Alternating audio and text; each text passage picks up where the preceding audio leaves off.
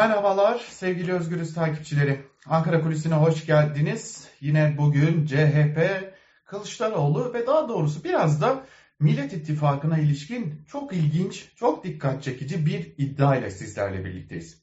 Şimdi malum geçtiğimiz gün CHP lideri Kemal Kılıçdaroğlu'nun e, bazı gazeteciler isim vermeden bazı gazeteciler ve araştırma şirketlerine yönelik ifadeleri dikkat çekmişti. Kelimenin tam anlamıyla Kılıçdaroğlu bazı gazetecilere ve bazı e, araştırma şirketlerine çarpmıştı. Belirtmiştik. O araştırma şirketlerinin arasında e, Metropol araştırma şirketi ve araştırmacı olarak da Özer Sencar'ın adının geçtiğini dile getirmiştik. Önümüzdeki aylarda bir anketle CHP'nin artık seçim yarışında ikinci değil üçüncü parti olabileceğine dair de bir anketin yayınlanacağı iddiasının CHP kulislerinde konuşulduğunu dile getirmiştik. Nitekim akşam saatlerinde çok sayıda gazeteci de yine bu konuya ilişkin bazı bilgileri paylaştılar. Fakat başka bir bilgi var ki bu bilgiyi işleyen demokratik bir sürece, yani ne kadar demokratik diyebilirsek elbette ki, işleyen demokratik sürece bambaşka bir müdahalenin ilk izlenimlerini veriyor. Elbette ki dünyanın her yerinde sermaye gruplarının da oy kullanma hakkı vardır siyasete dair siyasi süreçleri etkileyebilecek, belirleyebilecek bazı e, söz söyleme, itirazlarını geliştirme hakkı vardır. Fakat bunların arka kapıdan değil, nitekim açıklamalarla yapılıyor olması, e, kamuoyu önünde yapılıyor olması önemlidir ya da e, bir biçimde bunun belli başlı yolları, yöntemleri vardır. Amerika Birleşik Devletleri'nde olduğu gibi lobicilik üzerinden de bu geliştirilebilir. Lakin Türkiye'de iş biraz farklı işliyor anladığımız kadarıyla. Ama önce bir geçmişe gidelim. CHP lideri Kemal Kılıçdaroğlu'nun malum bir adlandırması var. Beşli çete.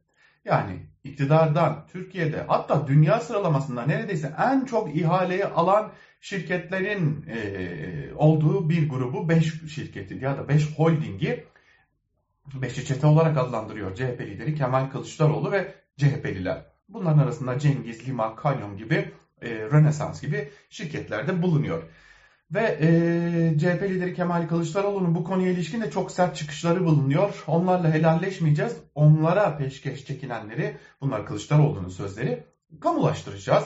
E, yeniden devletleştireceğiz diyor. Hoş bunun karşısında e, AKP Genel Başkanı ve Cumhurbaşkanı Recep Tayyip Erdoğan da e, o iş öyle kolay değil minvalinde çıkışlar yapıp e, neredeyse mahkemeleri, e, tahkimleri işaret ediyor. Londra'yı bile işaret ediyor demek mümkün e, ve parasını ödeyeceğiz, devletleştireceğiz diyor. E, hoş bu söylemi e, CHP Genel Sekreteri Selim Sayek Böke de destekliyor. Altını çize çize CHP'liler katıldıkları programlarda bu konuya dair değerlendirmelerde bulunuyorlar. Lakin Beşli Çete'nin içerisinden bazı şirketlerin bu Kılıçdaroğlu'nun adlandırması elbette bu 5 holdingin içerisinden bazı temsilcilerin özellikle Cengiz'in, Mehmet Cengiz'in hani o milletin bilmem ne olacak diye hakaretler ettiğine dair de ses kayıtları olduğu belirtiler e, hoş Cengiz tarafından da yalanlanmayan ama kime söylediği konusunda e, bazı iddialarının olduğu ses kaydının sahibi e, Cengiz'in Kılıçdaroğlu ile bir görüşme talebi olduğu, Kılıçdaroğlu'nun ise kapıları sonuna kadar kapattığına dair de bilgiler söz konusu. Ve gelelim işin ilginç tarafına. Kılıçdaroğlu tarafından ve dahi Millet İttifakı'nın bazı temsilcileri tarafından bu gruplara kapılar tamamen kapatılınca bu gruplardan bazılarının da farklı arayışlara girdiği belirtiliyor. Bir tura çıktıkları, hem bazı sermaye gruplarıyla görüşmeler, yüz yüze görüşmeler gerçekleştirdikleri hem de bazılarıyla telefon yoluyla online görüşmeler gerçekleştirdikleri ve burada bu konu hepimizi ilgilendiriyor. Bu tarz açıklamalar bizim e, geleceğimizi etkiliyor.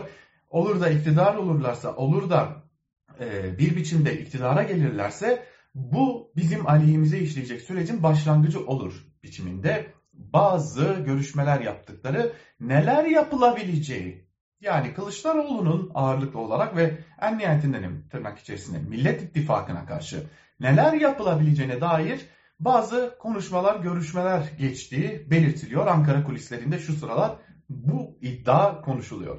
Daha da ötesi bu gruplardan, bu 5 holdingden, 5 şirketten bazı isimlerin görüştükleri bazı şirket sahiplerinin, temsilcilerinin aynı zamanda sadece e, inşaat işleriyle ya da çeşitli e, yap işle devlet işleriyle uğraşanlarla sınırlı olmadığı, medya patronları da olduğu belirtiliyor. Yani kamuoyunda da başta CHP lideri Kemal Kılıçdaroğlu'na karşı bir algı yaratabilmek için de medya patronlarıyla, bazı medya patronlarıyla görüşmeler içinde oldukları ve bu konuda çeşitli bilgi alışverişine girdikleri bazı sermaye gruplarının bizi siyasetin içine çekmeyin diyerek bu görüşmelerde kendileriyle görüşmeye gelen bu temsilcileri kapıları kapattıkları, bazılarının ise bu konuda biz tarafsız durmayı tercih ediyoruz.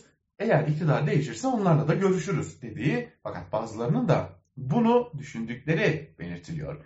O düşünen gruplar şimdilik elbette ki bir bilgi, bir iddia olarak kulislerde konuşuluyor ama kesinleşmeden, e, bu bilgileri netleştirmeden paylaşmak doğru değil ama bugünlerde bazı medya gruplarını yakından izlemenin de faydalı olacağına dair e, bir bilgi konuşuluyor diyelim kulislerde ve Ankara kulisini böylelikle noktalayalım.